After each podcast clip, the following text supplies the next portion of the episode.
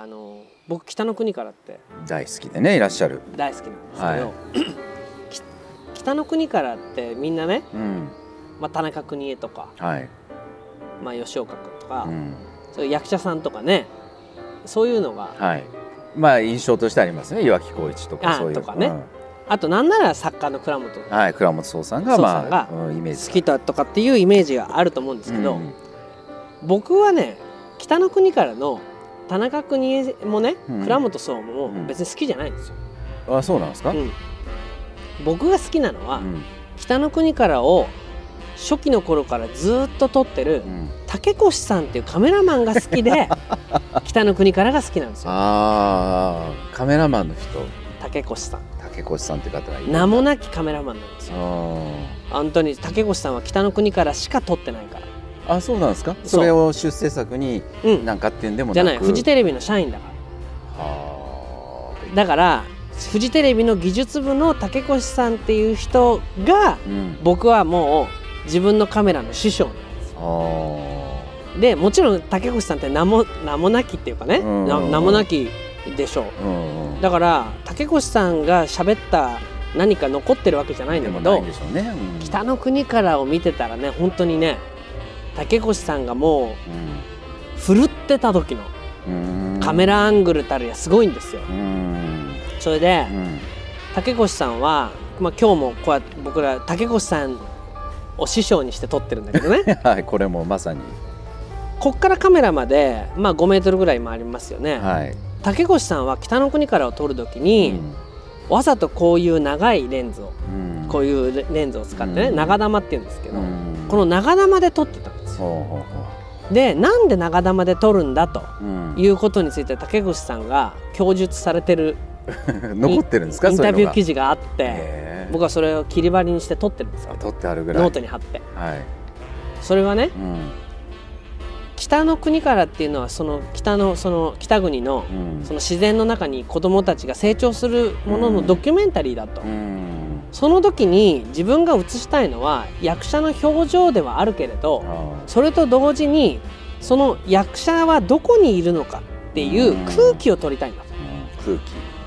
だから長い長玉でカメラが離れて、うん。そこから役者までの間に空気があ映るでしょって。遠くになればなるほど。あの絵の大きさとしては、うん。それなりに大きく映ってたとしても、うん、その間にうん。ある空気の量は違うと、そはあ。うだから空気が撮りたいからわざと役者のよりもすっごい離れたところからうん。望遠レンズで役者の表情を撮ってるんだと。あー近くから、うん。そのアップで撮るのと、絵の大きさは変わらないけど。変わらないけど。それはこれだけの距離感の空気と離れているとそこにうんねハムシが飛ぶとかうん。なんかこの空気の揺らぎみたいなものを撮りたいから離れて長玉で撮ってるんだってもうしびれてるへえだからかってそうあだから本当に北の国からの本当に乗ってる時ーは、うん。砂ぼこりがさーっとね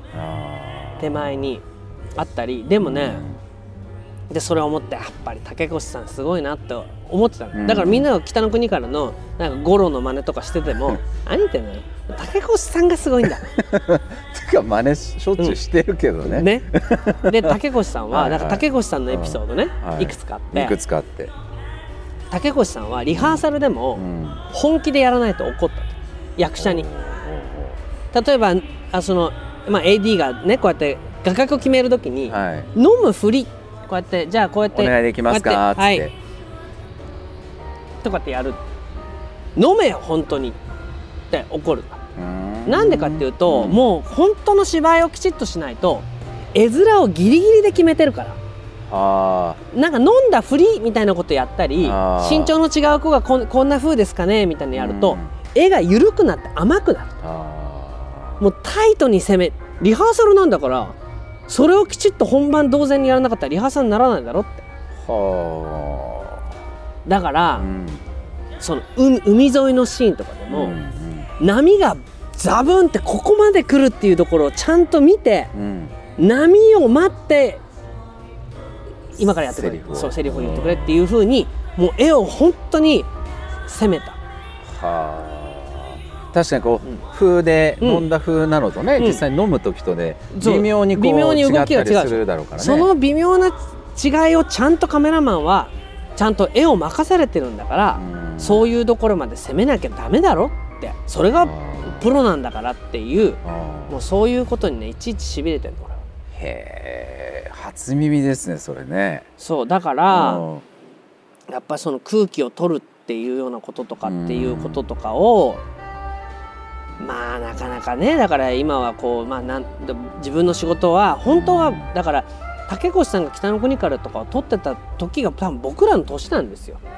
あー40代半ばぐらいでその仕事をしている。そうだから40代半ばぐらいの仕事がうん。一番やっぱりまあ油が乗る頃でしょ僕らって。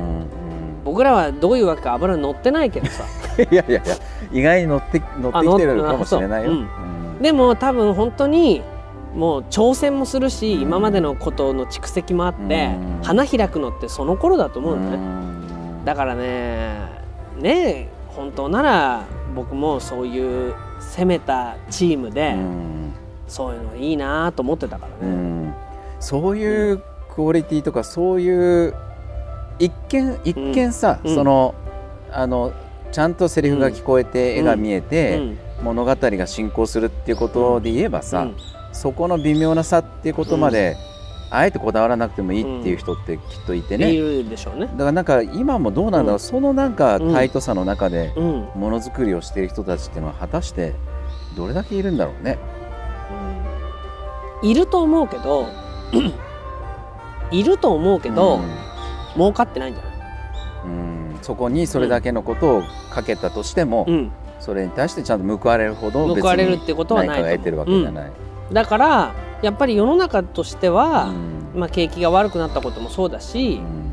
そこまでの際は誰も見抜いてないんだから、うん。手抜きましょうってことじゃない。うん。これ要は僕圧縮するって言ってんだけど。あ圧縮してるわけよーね、うん。例えばさ JPEG ってあるじはい画像の。画像の。うん。あれっていうのはさ人間の目ではそこまでわからないように圧縮してるんだよね。うん。うんだからファイルサイズが軽いわけじゃない。うんはい。で MPEG3 もそうよね。うん。もともとあるデータを分かんないだろそんなとこまで、でまあそこの部分をもうちょっとこう強調したりししてるようなものがハイレゾハイレゾって今言ってるけど、うん。だから分かんないところは分かんないんだからはしょっちゃった方がいいっていう風になっていて、仕事も圧縮されてんじゃん。うん。まあアナログからデジタルになるタイミングでうん。そうなってってるわけだよね。なってってうん。だからで今の若い子たちはだからその圧縮しか見てないからうん。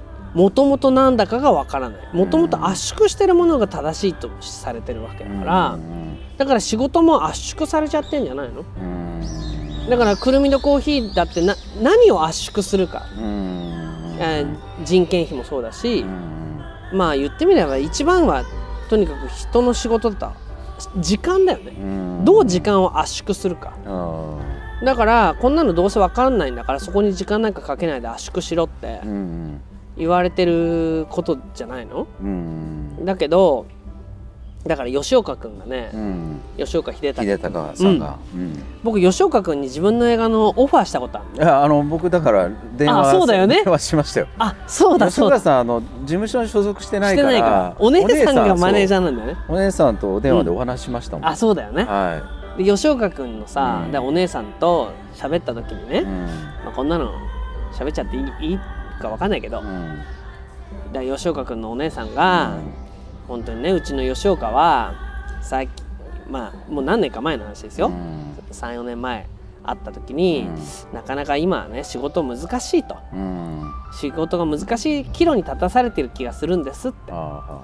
でまあ黒澤明監督とか、うん。山田洋次監督とか、えー杉田組ね北の国からの、そういうところでまあ培われてきたのは、うん。やっぱり役者として感情をどうやって高めていくかっていうようなことが、まあ求められて。うん。なんだけどうん。例えばそのドクターことうん。なんかやってましたよね。やってましたね、うん。でドクターコトーなんかだともうだからドクターコトーの仕事を受けるとなったら、まあ、主役だし。うん。あのーじゃあ半年でもうん。もう向こうの島で暮らそうとそこに住んでる設定なんだから。あもう半年ぐらい前から撮影がなくてもそこに住むっていうようなつもりで心構えでいたんだって。あでもいざ交番表ってねスケジュール表を見ると、はい。なんかまあ東京での撮影スタジオでの撮影もあるから、うん。あれだけどもうみんな帰っちゃうんだうん。このじゃあ今日はに、ね、何時から何時何日のここって言ったらじゃあ1日2日まあ前日入りなんならね前日入りうん、ぐらいで。前日入りにしてうん。撮り終わったらもうその夜の便の飛行機で帰っちゃうと、うん。だから皆さんお忙しい方だから、うん。だからほんな丸々ねもうこの仕事あったら今年は何も仕事できない。半年うん。1年はもう古藤にかけようなんて思ってんのはうちぐらいなもんで。う、んもうそんな風にな仕事してるようなのは、うん。本当にうちだけだと。うん。でそのマネージャーとしてもね、ん。例えば交番表を見ると、うん。ある現場によってはもうじゃあ吉岡さん今日入りますと言った日にじゃあ今日ラストシーンのあの別れのシーンから撮りますっていうスケジュールになってるの。ってはい。それでそれ撮り終わった後出会いのシーンですって。あー。まあそれはもう役者さんのスケジュール上、うん。そうせざるを得ないとか、まあ事情があるんでしょうけどね。そうするとさすがにこれちょっとできないと。うん。いきなりね。うん。今までお前のことが好きだったって泣くシーンがあって別れ別れのシーンがあって、うん。その後おいってハッとするっていうね。いやできるんでしょうけどそれはちょっと違うんじゃないかってうん。制作の人に言うとうん。全く面倒くせえ役者だなっていうふうにそんなのそそうしたいけどいろんなロケ先の関係とかでそれやることで経費増えちゃうんだよ。うん。その経費を圧縮するってことを考えないで気持ちだ気持ちだって。そんなの視聴者なんて分かりゃしねえんだよってそこに圧縮にかかってるあでしょ？すげえ言ってそうだよね、うん。そうやって。うん。だからうちなんかはなんかそういう意味ではもうシーラカンスみたいな役者なんですって言ってうんもうしびれたね。ここにも竹越イズムが。ちゃんと息づいてる。そう。竹越さんがやってるようなことをやっぱり当然その淳君にも伝わっていて。うん。だから実際北の国からが終わった時にはうん。竹越さんが病気になっちゃったんですよあそうなんもう最後の遺言の時に。だから遺言の時は竹越さん取ってないの。あそうなんですね。であの竹越さんがいなかったらもう北の国からは続けられないっていうことで北の国から終わったんですよ。はあそうなんですか。まあいろんな他の事情もあるのかもしれない。大人の事情もあったにしても、うん。基本的には竹越イズムがいなかったら北の国からではないと。うん。言うんで、いやーしびれたね、うん。俺はだからそれをね中学高校の時に竹越さんのファンで見てた。へえ。そのぐらいね絵が違ったのよ、うん。なんだろうって。もうもやがこわ空気が揺れてる。うん。だから今日は竹越イズムでお届けしてます5 メートル分の空気とともにね。だからもう今日のタイトルは竹越イズムだから、うん、いやねだからそれを見る側がちゃんと感じ取れるかだよね。感じ取れる、うん。前川さんのように感じ取れる人がいるなら、うん。そういう人の仕事は残るってことそじゃんだね。だとう思う。ん。いやだからうーん。いやわからないよ。例えば、うん。ニトリだとか IKEA だとかっていう家具がありますよね。はい。で例えばまあニトリさんなんかでもねその日本人のその例えば生活レベルをうん。向上させたいと。うん。生活レベルを向上させるにあたってはやっぱり家具が値段が高いと。うん。生活レベルが向上しないから。うん。だから家具を安くすれば、うん。みんな生活レベルが上がるんじゃないかと思って安くすることに自分は命を懸けるんだっていうイズムもあるよね、うん。でも中にはやっぱり一生ものもしくは何なら代々引き継いでもらいたいと思ってるからもうこの家具のヤスリのところはもうむしろ家具つ作るのは簡単なんだけど最後のヤスリがけに油塗って落ち着かせて、まあ、油塗ってっていうことに3ヶ月か半年かかっちゃうんだ。うん。だからそう頼まれてもできないなって言った時にさ、うん。いやそこのとこははしょってもらっても全然いいんですよとうん。言われまあ使い勝手上うん。大して差ないでしょうからぐらいのそうそれで半分の値段で済むんだったらそっちの方がいいですっていう。まあイズムだからうさ、ん。イズム僕はイズムっていうのがうん。全てじゃないかと思う。うん。結局なんて言うんだろう。何をしてうん。何を選びうん。何を選ばないか。うん。これが人のイズムでしょ。うんうん。でなんて言うんだろう。えどうしてそんなことするんですか？どうしてそんなことやってんですか？ねくるみとコーヒーも豆彦も言われてるけど、うんそれが僕らのイズムだ。うんうん。だからそれをなんて言うんだろう？自分がなければさなんかじゃあ経費削減って言ってんだからね、じゃあ真っ先にそんな手入れなんかやめた方がいいんじゃないですかって。水出しコーヒーっていうのをそもそもやめた方がいいんじゃないですかって。うん。経費経費っていうんだったらそこをマシン買ってね、うん、マシン買ってそこを一番にやるのが一番経費削減なんじゃないですかって、あの人矛盾してるよって。経費削減したいって言っときながら、なんかそういうとこは水出しにこだわっちゃって、って言うけどその水出しをやめたらイズムじゃなくなっちゃう。っていうことはさそういうことよ。いや本当にね、あのいやちょうど今日この場所がさ、うん。もうちょっとこの崖の下がノルスクさんでしょ、うん、だからくるみとコーヒーの地下のあのテーブルもねね。うん。ノルスクさん北田さんのそうだった。お仕事で、まああれでざっと200万とか。そうそう。あの水出しコーヒーを置く台もそうだよね。台も含めてね地下のテーブルと。だ俺影山さ200万って言ってるけどどうする？俺はやめた方がいいと思うよそんなことに200万使うなんて他に使うこともあるわけだしもう予算オーバーしてるしって言ったよね。うん言った。そしたらやりましょう。どう？いやいやそうでしたね、うん。あの時はまあその、うん。細かな計算とかは うん。全くしてなかったですけど、あこいつ見えっ張りなのかなと思ったけど、うん。まあ実際使ってみればやっぱ違うもん。いやだって12年経ってみてね、うん。やっぱりやってよかったなと思うもの。そうだよね、うん。なんかやっぱ物が違うもんね、うん、あれに救われてるっていうところは多分にあるしね、あの地下だからねあの時確か北田さんも、うん。この地下っていうのはそういうある意味そのあまりいい場所じゃないと。そう窓もない、うんていうね窓もないしトイレもあってっていうところで、ここに行きたくないって場所にはしたくないんだ。うんだからそこの行きたくないって場所にあそこにむしろ行きたいっていうものにするには、うん。この家具なんだよって。彼 独特のねまあうん営業独特の営業トトークで うん騙されちゃおうかなって言ってうん。騙されたけど、うん。いやでもあれがあることで、うん。やっぱりなんか心強いっていうかね、うん。樹齢300年の、うん。あのその時間とともにああそこがね、ドーンとこうあってくれることで、うん。空間あの地下の空間が成り立ってるっていう。っていうことはまああるもんね、うんだから本当にそういう意味ではさじゃあ何でもかんでも高いものかっていうとそうでもないからね、やっぱり何を選び何を選ばないかっていうイズムっていうのがあってうん多分竹越さんだってただただ全部こだわってね、うん。撮影スケジュールがさ、もう押しに押しまくったってはいうようなことでもないと思うわけよ。ねまあ一時期はちゃんとその、う毎週うんオンエアし続けるっていう,、そういう時間軸の中でもやってたわけだね。やってたわけ。だからこそこういう準備が必要なんだってこともされてたと思うのよね、うん。だから僕がこのテレビの業界に最初初めて入った時、うん。やっぱりその北の国からみたいなものを作りたいと思って入ったからね、うん。その時にまあドラマ部で実際北の国からで美術やってる人と一緒に仕事する機会があったのうん。僕は2223の時だね、でもねその人といた時にあんまり北の国からが好きだってこの世界で言うなよって言われた。あ言われたんですか、うん。はい。この世界では北の国からが好きだっていうことはむしろ失笑の的。へ例えばだからある監督がうんこだわってね、ーうん。ここもう一回こう撮りたいって言ったら「おいおい北の国からじゃねえんだから。って言われるような、言われるような。だから映画だったら「黒沢組じゃあるまいしいいんだよそんなの」っていうあのがあってね。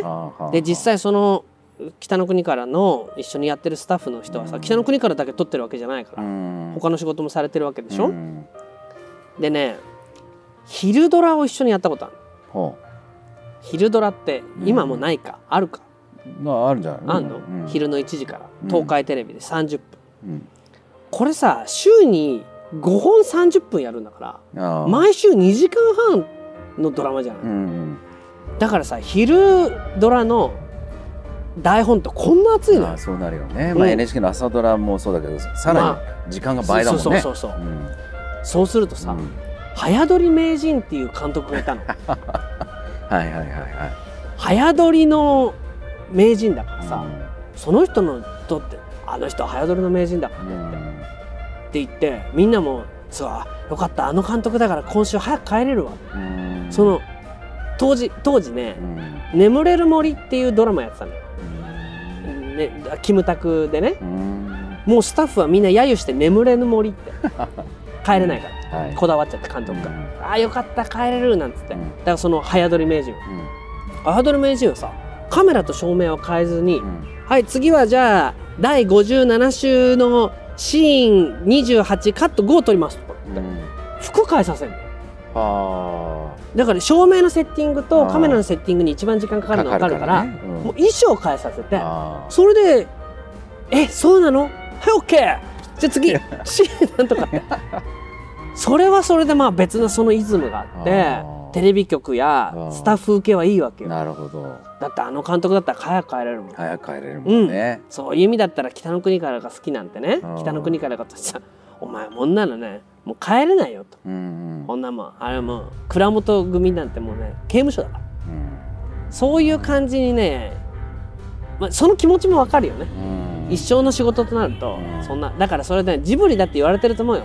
あそうだろうね、うん。自分だってね。高畑さんもう死ぬよあんなのに関わってたら まあかぐや姫の物語の話とか聞くとね,、聞くとねあれはあれであんなもの一生ねあんなものに付き合ったらもうねうん。自分の人生台無しになるからもうジブリは見るものうん。関わって作るんだったらポケモンの方がずっともうちゃっちゃか取れるから。うん。でそれ気持ちはわかるよね。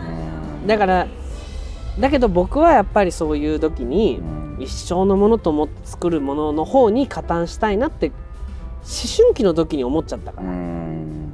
だからその思春期の思いが自分のイズムを決めちゃうよね。どうですか？それは今も引き継がれてるってことだよね、で影山君はどうなの？いや僕もだからもともとはそっちじゃない感じだったけど、うん。あえてくるみのコーヒーを作ってもらってね、以来なんかそうなっちゃったね。あそう。うん。じゃあ君も竹越竹越イズムイのズムの後継者の後継者のまあ、末席に、真っ先にね、うん、まあだからやっぱり自分のやってることって多分竹越さんはまさかここで自分のことしゃべられてると思ってないだろうけど僕とうん豆彦とくるみ